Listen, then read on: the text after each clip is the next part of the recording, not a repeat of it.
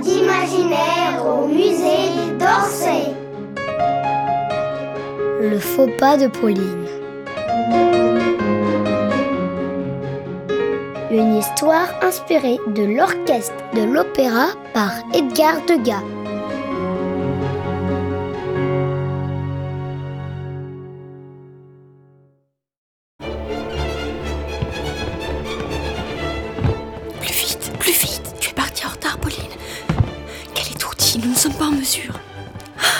Nous allons nous faire gronder par le maître de ballet.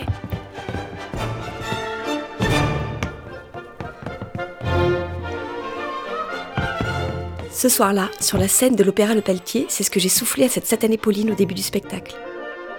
Je me demandais si le public avait remarqué. Dans la loge de l'avant-scène, juste derrière nous, j'ai aperçu la tête de M. Chabrier, le compositeur.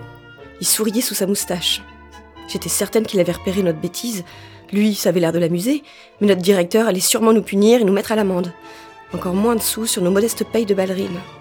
Quelle guigne Pauline, de retour en coulisses, j'avais la ferme intention de lui tirer sa tresse, un bon coup pour qu'elle s'en souvienne.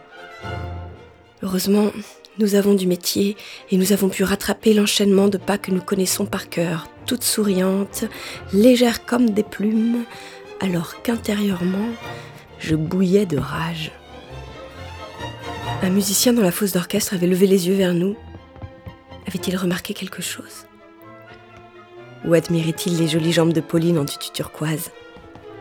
Elle venait d'achever d'éblouissantes cabrioles, si audacieuses que j'ai eu peur un moment qu'elle ne tombe dans la fosse d'orchestre, mais elle s'est rattrapée in extremis pour filer vers le fond de la scène.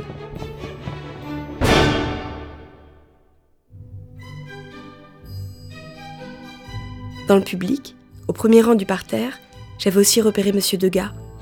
Un véritable enragé de musique celui-là. C'est un peintre qui, sans se lasser, vient voir les mêmes spectacles de nombreuses fois. Euh, Rigoletto de Giuseppe Verdi, Coppelia, un ballet sur une musique de Léo Delibes ou Robert le Diable, l'opéra de Giacomo Meyerbeer.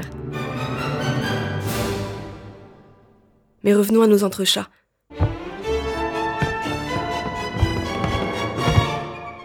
Sur scène, ce soir-là, il s'agissait de ne plus nous tromper. Nous avions intérêt.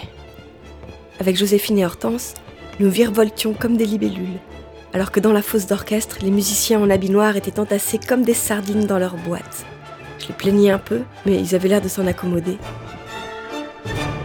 Les archers des violonistes montaient et descendaient à toute vitesse et je me demandais comment ils parvenaient à éviter d'en prendre un dans l'œil ou dans l'oreille. Il avait fallu caser aussi la grande harpe dorée, les pupitres, les partitions, encore que beaucoup de ces messieurs connaissent la musique par cœur et jusqu'au contrebassiste, Monsieur Achille, dont l'instrument énorme dépassait toutes les têtes avec sa haute crosse de bois sombre.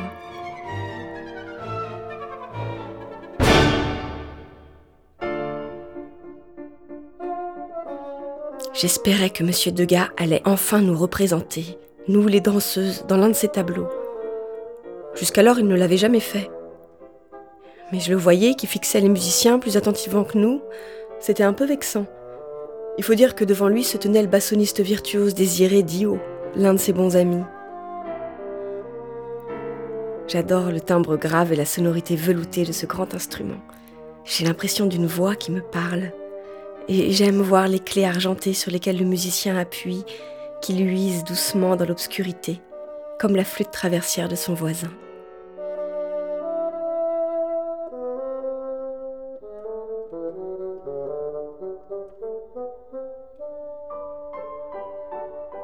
Après le spectacle, le peintre et le bassoniste aimaient rentrer ensemble vers Montmartre où ils habitaient, en devisant gaiement.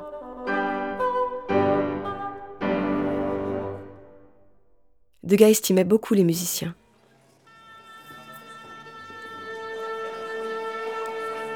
Lorsqu'ils accordent leurs instruments avant le début du spectacle, je les écoute, en coulisses, alors que mon cœur bat la chamade. Je sais que le rideau va se lever dans quelques secondes. Un grand frémissement parcourt la salle si l'on est assis dans les tout premiers rangs de l'orchestre, on peut admirer la bonne figure des instrumentistes, une collection de têtes épatantes, avec leurs nez, leurs sourcils froncés, les ridules de leurs doigts agiles, leurs joues bien charnues ou creuses, pâles ou rougeaudes, leurs majestueuses moustaches, leurs favoris bien fournis, leurs crânes chevelus ou chauves. Si Monsieur Degas veut tous les représenter, il aura un travail fou. Sans parler du tortillement des mains, des doigts, du gonflement et du creusement des joues des bassons, des flûtistes, des hautbois. Je lui souhaite bien du plaisir.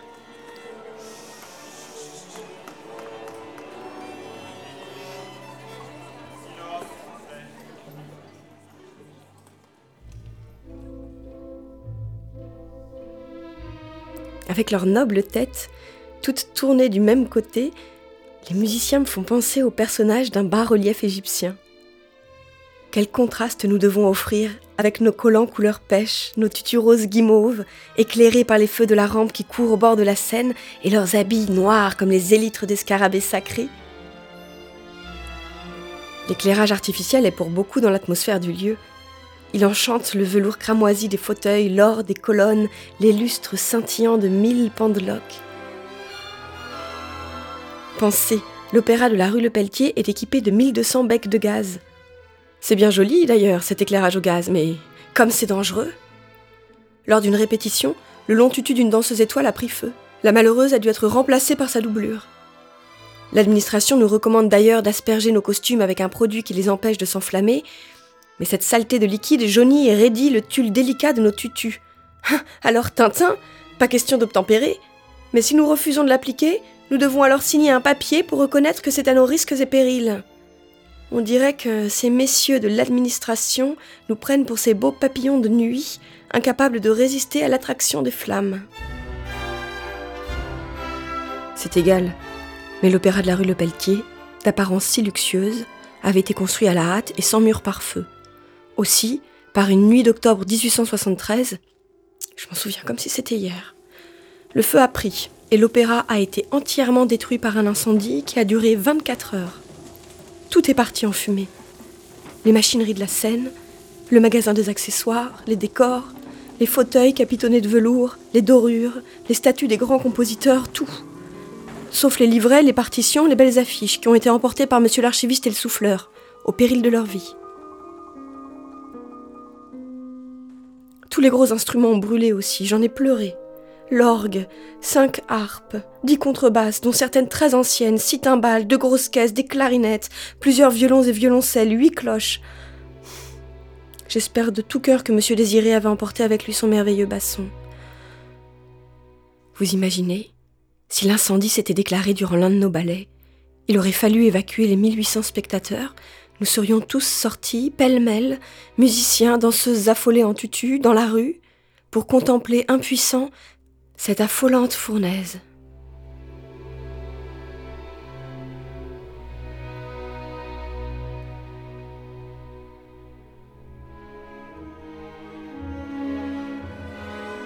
Mais après ce cataclysme affreux, la construction du nouvel opéra, conçu par l'architecte Charles Garnier, plus somptueux encore, a été accélérée.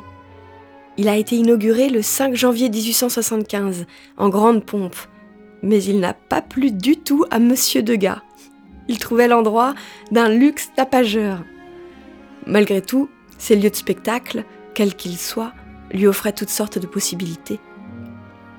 L'opéra était pour lui une sorte de grande maison de poupée, avec ses espaces variés qu'il découpait à sa guise, la scène, les coulisses, la fosse, les loges, le tout dans des compositions inattendues, une tranche de danseuse, un morceau de contrebasse, un bout de balustrade.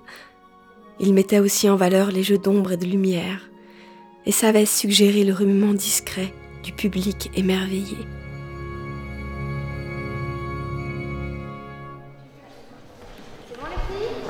Mais je suis trop bavarde, il faut que je me sauve, on m'appelle.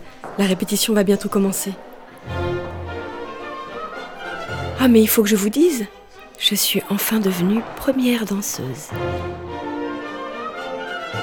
Et je m'aperçois seulement aujourd'hui que sur la scène de l'Opéra Le Pelletier ce soir-là, j'ai oublié de tirer la tresse de Pauline.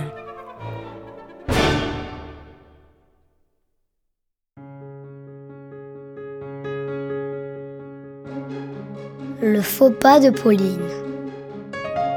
Texte de Béatrice Fontanelle, interprété par Adélaïde Bon. Une coproduction Musée d'Orsay et création collective avec la participation du Centre national du livre.